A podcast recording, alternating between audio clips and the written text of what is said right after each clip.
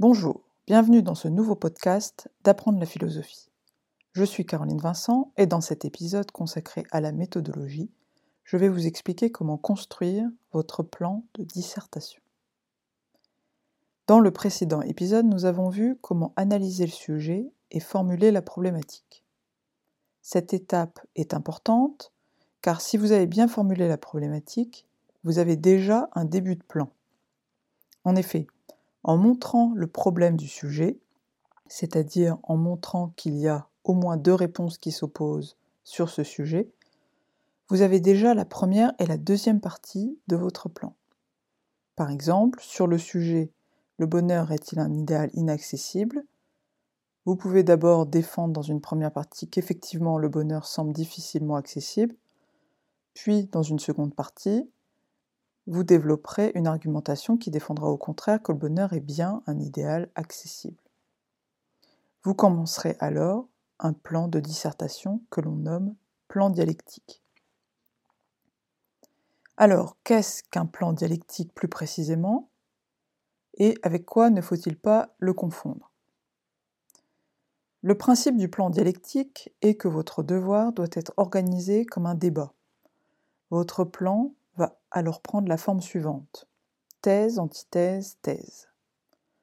Cela signifie que par exemple, si le sujet faut-il rechercher le bonheur, votre première partie doit répondre soit oui, il faut rechercher le bonheur, soit non, il ne faut pas rechercher le bonheur. Et si votre première partie défend plutôt que oui, alors la deuxième partie doit s'y opposer et défendre plutôt que non.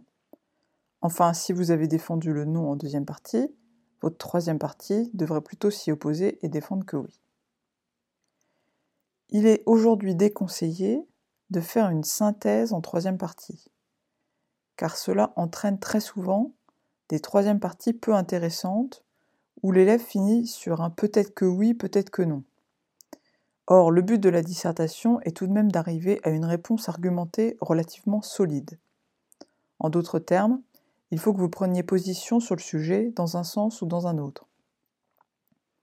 Le correcteur doit pouvoir dire à la fin si vous avez répondu plutôt oui ou plutôt non au sujet. Par ailleurs, il faut vous assurer, et c'est très important, que chacune de vos parties répond au sujet dans son intégralité et éviter le plan thématique qui justement risque de ne pas répondre au sujet. Je m'explique. Le pire consiste à découper le sujet selon les différentes notions du sujet et à les traiter séparément dans les parties. Par exemple, sur le sujet Un homme libre est-il nécessairement heureux où il y a deux grandes notions du programme, à savoir la liberté et le bonheur.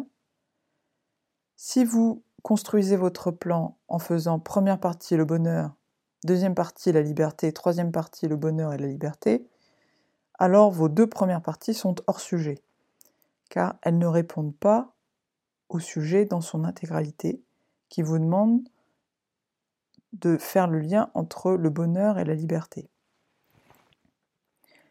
En effet, expliquer ce qu'est le bonheur dans une première partie ne répond pas à la question de savoir si un homme libre est nécessairement heureux. De même, expliquer ce qu'est la liberté ne répond pas à la question de savoir si un homme libre est nécessairement heureux. Donc, point très important, chacune de vos parties doit répondre au sujet de manière claire, sinon vous risquez de faire un hors-sujet. Alors, comment construire son plan concrètement? Je vais vous donner d'abord une méthode à suivre si vous êtes totalement débutant en philosophie. Disons que c'est un bon point de départ si vous êtes en terminale. Le but est de construire un plan qui fasse thèse, antithèse, thèse.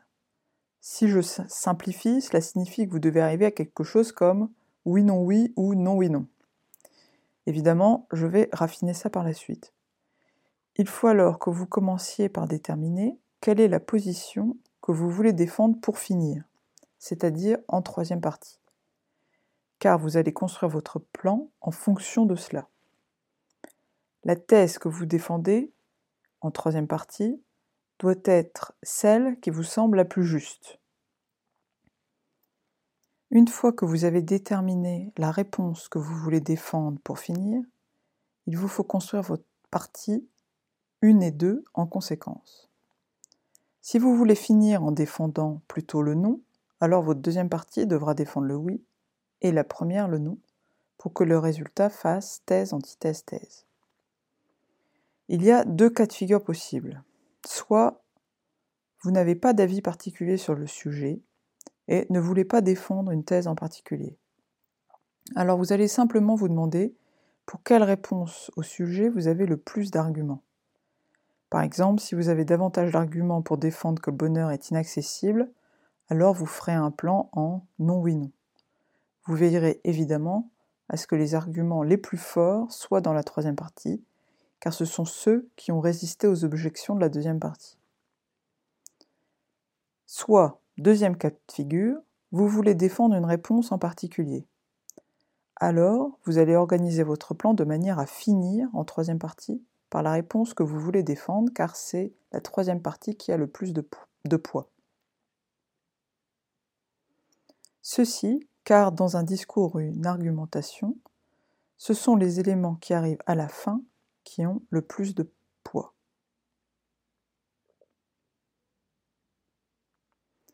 À présent, je vais vous expliquer comment faire une très bonne troisième partie.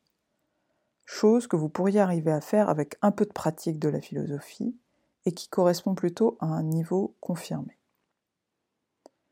Il y a plusieurs façons de faire une bonne troisième partie. Le mieux est de faire en sorte que la troisième partie apporte réellement quelque chose et fasse progresser l'argumentation ou la définition des termes du sujet.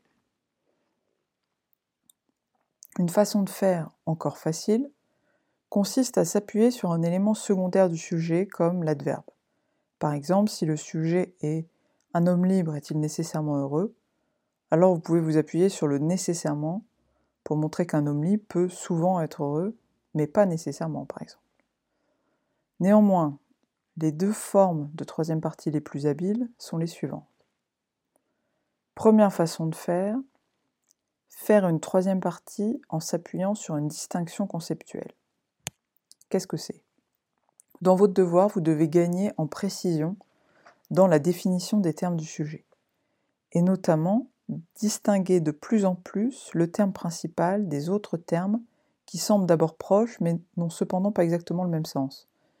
Par exemple, si vous avez le terme bonheur dans le sujet, les termes proches sont plaisir et joie.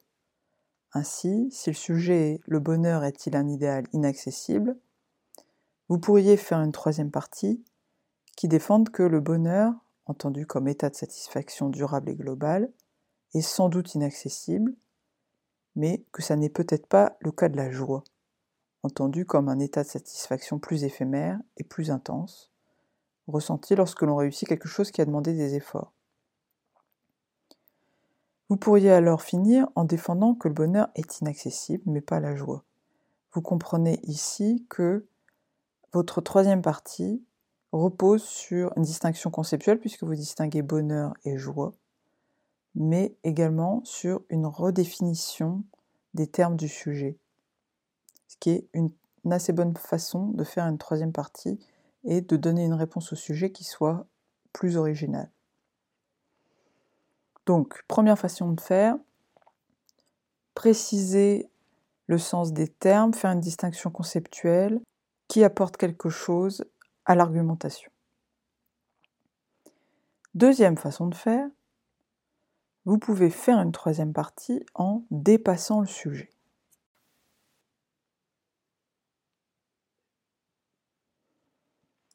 Il n'est pas rare d'entendre que la troisième partie doit opérer un dépassement du sujet. Qu'est-ce que cela veut dire? Cela signifie par exemple que l'on va montrer qu'il y a peut-être une manière plus satisfaisante et intéressante de poser le problème. Le risque, néanmoins ici, est de changer complètement le sujet et de faire un hors-sujet. Faire une troisième partie de ce type demande donc une très bonne compréhension du sujet. Alors comment faire? D'abord, il faut être conscient que cette forme de troisième partie ne sera pas toujours possible ou ne conviendra pas toujours à la direction qu'a prise votre argumentation. Ne cherchez donc pas à faire ainsi à toute force. Souvent, une bonne manière de dépasser le sujet consiste à reposer le sujet non pas en termes de possibilité, mais en termes de légitimité ou de valeur. Par exemple, si le sujet est Peut-on échapper au temps? Après avoir fait les deux premières parties en traitant de la possibilité ou non d'échapper au temps, vous pouvez en troisième partie vous demander si la question ne serait pas plutôt de savoir s'il est souhaitable de vouloir échapper au temps. En d'autres thèmes, est-ce légitime? Est-ce bien? Alors, votre troisième partie défendra par exemple comme même s'il était possible d'échapper au temps, ce n'est peut-être pas souhaitable. Voilà pour cet épisode. J'espère qu'il vous aidera à bien construire votre plan dialectique. Si vous voulez davantage de précision, je vous invite à aller lire mes articles qui traitent de la méthode de la dissertation sur mon blog Apprendre la philosophie. Très bonne journée à vous.